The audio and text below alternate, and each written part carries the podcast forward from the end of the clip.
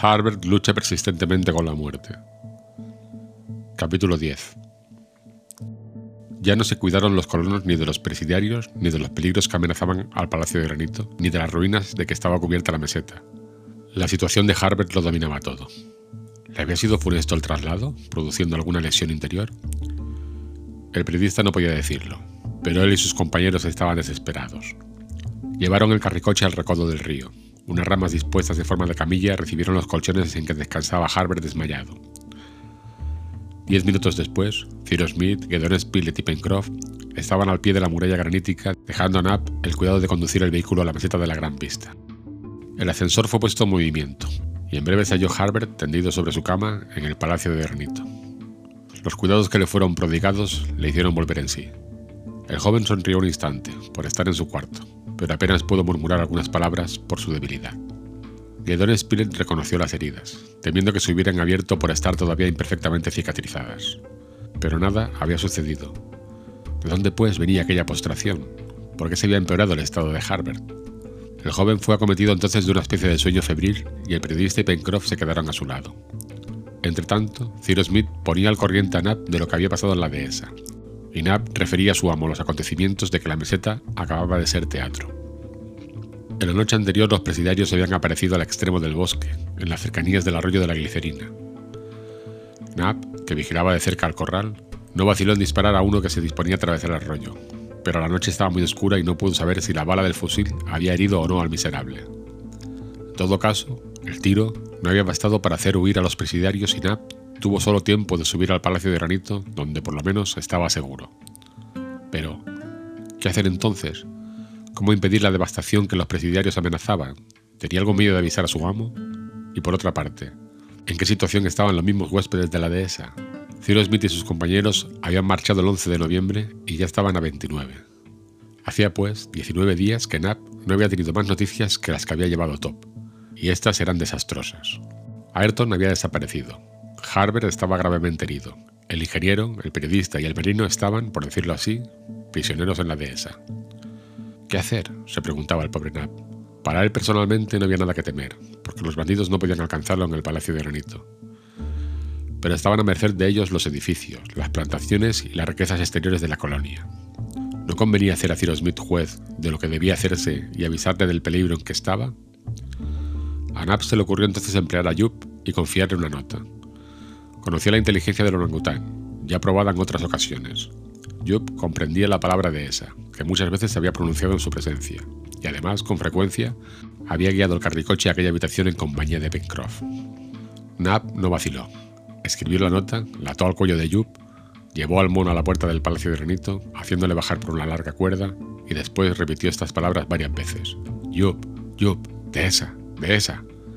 El animal comprendió lo que se le exigía y deslizándose por la cuerda hasta la playa, desapareció en la oscuridad sin llamar la atención de los malhechores. Has hecho bien, Nab, dijo Cyrus Smith, pero quizá habrías hecho mejor en no avisarnos. Hablando así, Cyrus Smith pensaba en Harbert, cuya convalecencia parecía tan gravemente comprometida por el traslado. Nab acabó su narración. Los presidiarios no habían aparecido en la playa. No conociendo el número de los habitantes de la isla, podían suponer que el Palacio de Granito estaba defendido por una tropa importante. Recordando el ataque del Brick, sabían que los habían acogido muchos tiros, que salían tanto de las rocas inferiores como de las superiores, y sin duda no querían exponerse a ellos. La meseta de la Gran Vista estaba abierta y no enfilada por el fuego del Palacio de Granito.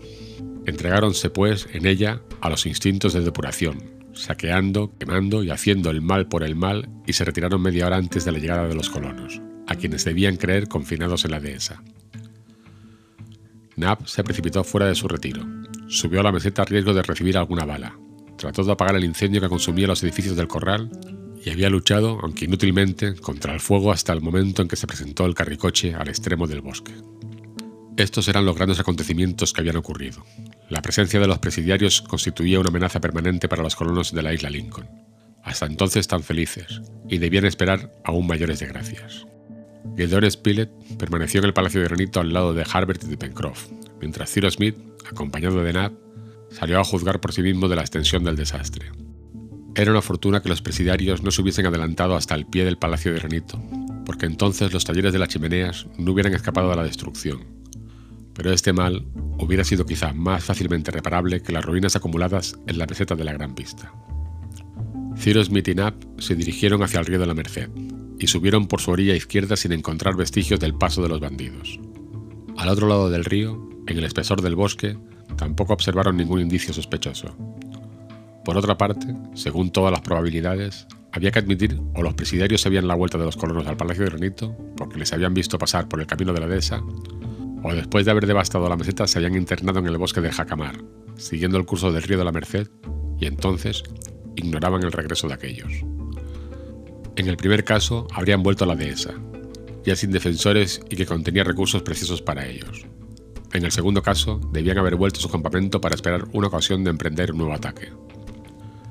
Había que ganarles por la mano, pero toda empresa encaminada a desembarazar la isla de tan incómodos huéspedes estaba subordinada, entonces lo mismo que antes, a la situación de Harvard.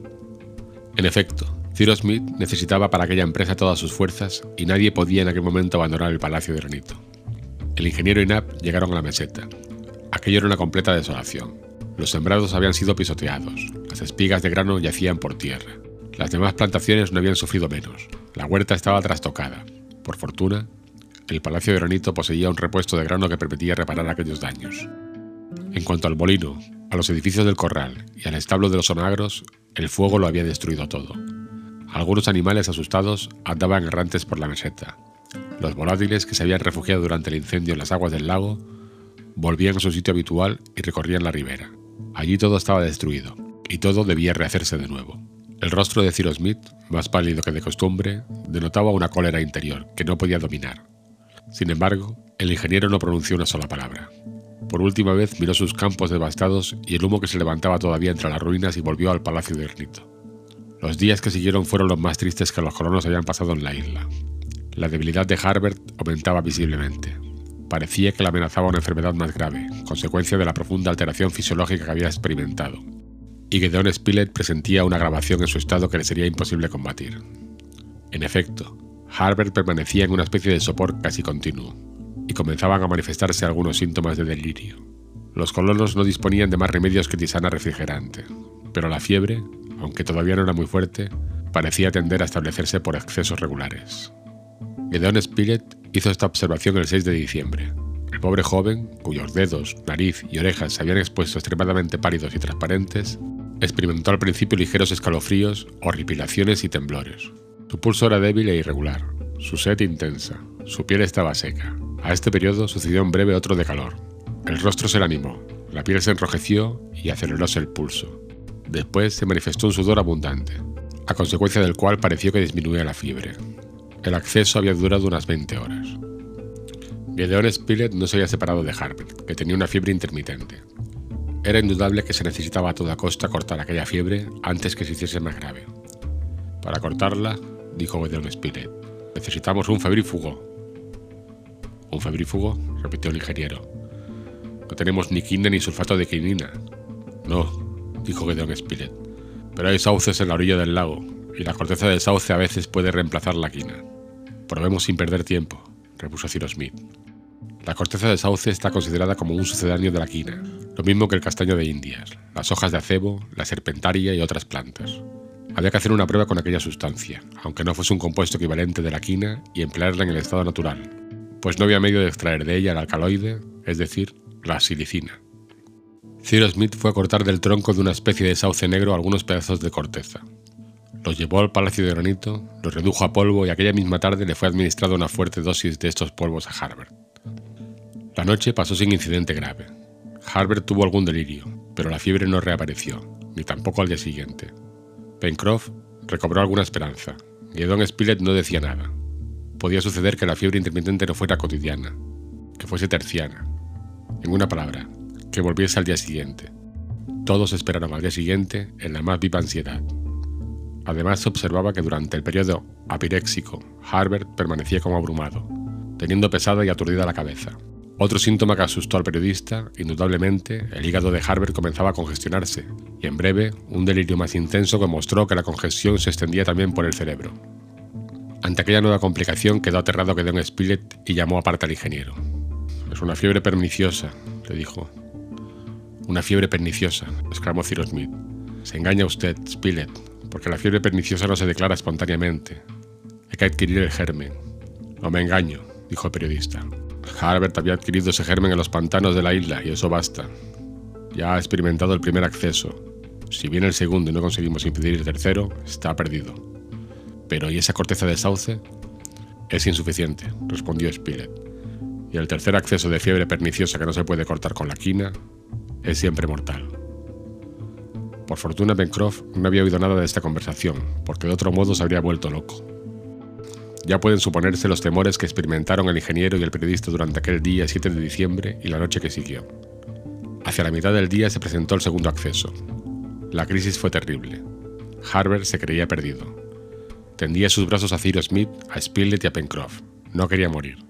Aquella escena fue desgarradora y hubo necesidad de alejar a Pencroff. El acceso duró cinco horas. Era evidente que Harbert no podía soportar el tercero. La noche fue espantosa. En su delirio Harbert decía cosas que partían el corazón de sus compañeros. Divagaba. Luchaba contra los presidiarios, llamaba a Ayrton, suplicaba a aquel ser misterioso, a aquel protector, que ya había desaparecido y cuya imagen lo obsesionaba. Después, volvió a caer en una postración profunda, que lo aniquilaba. Muchas veces Don Spilett creyó que el pobre joven había muerto. El día 8 de diciembre no fue más que una sucesión de desmayos. Las manos enflaquecidas de Harbert se crispaban haciendo las ropas de la cama. Se le administraron nuevas dosis de corteza machacada, pero el periodista no esperaba ningún resultado. Si antes de mañana no le hemos dado un febrífugo más enérgico, Harbert morirá. Llegó la noche, la última sin duda de aquel niño valeroso, bueno, inteligente, tan superior a su edad y a quien todos amaban como a un hijo. El único remedio que existía contra la terrible fiebre perniciosa, el único específico que podía vencerla, no existía en la isla Lincoln. Durante aquella noche del 8 al 9 de diciembre, Harbert tuvo un acceso de delirio más intenso. Tenía el hígado horriblemente congestionado, el cerebro atacado y ya era imposible que conociese a nadie. ¿Viviría hasta la mañana siguiente, hasta ese tercer acceso que debería indudablemente causarle la muerte? No era probable. Sus fuerzas estaban agotadas y en el intervalo de la crisis se encontraba como inanimado. Y fue al cuarto inmediato donde se hallaban sus compañeros. Top en aquel momento ladró de un extraño modo, todos entraron inmediatamente y lograron sujetar en la cama al joven moribundo, que quería arrojarse fuera de ella, mientras que Don Spilett, tendiéndole el brazo, observaba que iba subiendo poco a poco el pulso. Eran las 5 de la mañana. Los rayos del sol comenzaban a penetrar en los cuartos del Palacio de Granito. Se anunciaba un hermoso día y aquel día iba a ser el último del pobre Harbert. Un rayo de luz llegó hasta la mesa, situada cerca del lecho. De repente Pencroff dio un grito y mostró un objeto que había sobre la mesa. Era una pequeña caja oblonga en cuya tapa estaban escritas estas palabras: sulfato de quinina.